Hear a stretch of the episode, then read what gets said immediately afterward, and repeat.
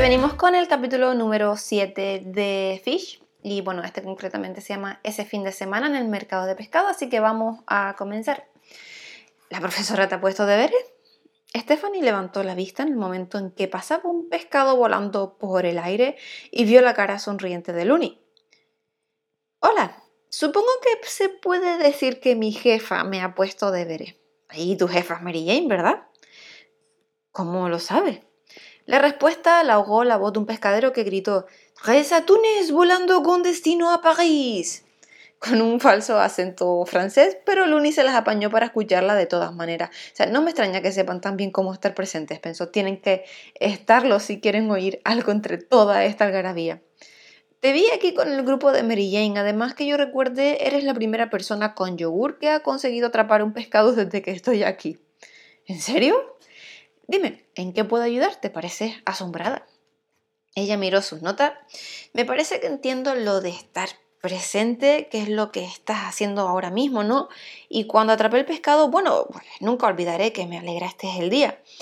Jugar es algo que me resulta fácil porque me gusta hacer pues tonterías y pasarlo bien, pero lo de escoger mm, tu actitud es un poco un misterio. ¿Acaso la actitud no tiene que ver con las maneras en que te tratan y lo que te pasa?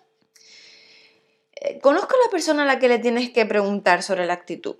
Lobo. Lobo aspiraba a convertirse en piloto de coches profesional cuando tuvo un grave accidente, pero mejor que Lobo te cuente la historia. Tendremos que ir al frigorífico. ¿Vas bien abrigada?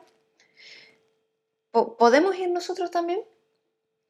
Stephanie miró a su izquierda y vio a Steve, a Randy y a un niño muy, muy gracioso. Después de las presentaciones, todos fueron a la trastienda a hablar con Lobo, que les contó cómo aprendió mientras se recuperaba de su accidente, pues a escoger su actitud cada día. Las palabras causaron una profunda impresión en los tres y prometieron que las compartirían con sus compañeros de trabajo en la reunión del lunes. Steve tenía que irse, pero Stephanie, Randy y el hijo de Randy cruzaron la calle para sentarse en una cafetería y los adultos pidieron café y el hijo de Randy se comió un bollo enorme de chocolate. ¿Sabe? Dijo Stephanie, creo que deberíamos limpiar nuestro vertedero de energía tóxica porque no tenemos ninguna garantía de que el próximo trabajo sea diferente. Lo he estado pensando, ¿cuántos jefes hay como Mary Jane? La respeto mucho, pienso en todo lo que ha pasado. Incluso he oído que le plantó cara al idiota de Bill Wars. O sea, ningún jefe del departamento se ha atrevido nunca a plantar cara a ese arrogante. Eso también cuenta, ¿no? ¿No te parece, Randy? Stephanie, me estás leyendo el pensamiento. Si esos pescaderos han podido hacer lo que han hecho, el cielo es el límite para nosotros con una jefa como Mary No será fácil, algunos compañeros están tan asustados como yo antes. Son escépticos porque están asustados. A lo mejor les ayudaríamos si diéramos ejemplo. Lo que sé es que las cosas no mejorarán mientras nosotros no nos decidamos a mejorarlas. Y yo quiero que las cosas mejoren. Camino de su coche, Stephanie se cruzó con Betty y su marido, lo saludó con la mano y luego reconoció a tres personas más de la oficina entre la multitud. Genial, pensó. Cuando el primer grupo se aprestaba para celebrar la reunión del lunes, había bullicio en la sala. Mary Jane abrió la reunión diciendo, estamos aquí para limpiar los que han llevado, los que han llamado al vertedero de energía tóxica. Hoy veremos si hemos aprendido alguna lección más del mercado y entonces decidiremos los pasos que debemos seguir. ¿Alguien ha pensado algo durante el fin de semana que debamos tener en cuenta antes de seguir adelante? Stephanie y Randy se pusieron de pie y alternaron, eh, se alternaron relatando las conversaciones con Lobo y empezó Stephanie. Lobo es todo un personaje, aunque al principio da un, da un poco de miedo, cuando habla parece que gruñe, ¿no? El caso es que nos explicó que su trayectoria como piloto profesional de coches de carrera se vio truncada por un horrible accidente. Nos dijo que se sumió en la pena durante un tiempo y después cuando su novia la abandonó y sus amigos dejaron de llamarlo, se dio cuenta de que tenía que hacer una elección básica. Podía escoger vivir y vivir plenamente o dejar escapar la vida viendo pasar las oportunidades. Y bueno, desde aquel día decidió vivir plenamente cada día. Es toda una elección. Mi hijo estaba fascinado con Lobo, prosiguió Randy. Lobo me hizo pensar seriamente en la tercera planta y el poder que tenemos para crear un lugar determinado. Si aprendemos la lección de Lobo, podríamos convertir la planta tercera en un lugar de trabajo fantástico. Debemos escoger nuestra actitud cada día y debemos escogerla bien. Steve también ofreció unas observaciones. Gracias Steve, gracias Randy, gracias Stephanie. Se ve que habéis estado ocupados este fin de semana y gracias por no pedir que os paguen las horas extras.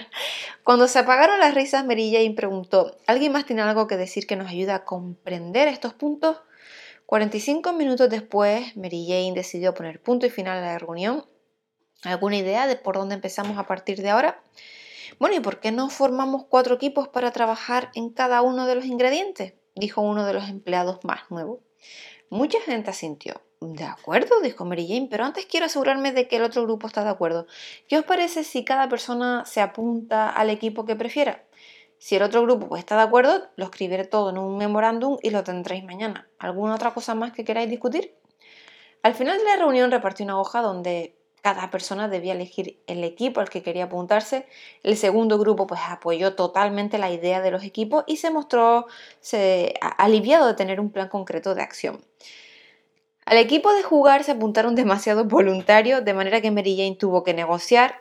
Tengo una auténtica camiseta de regalo del mercado del pescado de Pike Place para los tres primeros voluntarios que estén dispuestos a cambiarse del equipo de jugar al de escoger la actitud o estar presente una vez que los equipos estuvieron equilibrados, redactó un memorándum donde apuntó las directrices, directrices generales y las expectativas. Directrices del equipo. Los equipos dispondrán de seis semanas para reunirse, estudiar su tema, reunir información adicional y preparar una presentación que será hecha al resto de los compañeros en una reunión fuera de la oficina. Cada presentación deberá incluir ejemplos prácticos cuya aplicación se pueda considerar. Los equipos serán responsables de organizar un horario propio de reuniones y dispondrán de dos horas laborales a la semana para celebrar las reuniones de equipo. El trabajo de los equipos que estén reunidos durante el horario laboral será cubierto por el resto de los compañeros. Cada equipo dispondrá de un presupuesto de 200 dólares a su entera disposición. Los equipos organizarán sus propias reuniones. Yo estaré disponible para actuar como mediadora en el caso de que algún equipo se atasque eh, aunque prefería que el equipo resolviera por sí solo sus problemas. Buena suerte y vamos a crear un lugar donde todos queremos trabajar. Pues hasta aquí el capítulo de hoy, espero que les haya gustado y mañana venimos con más. Hasta luego.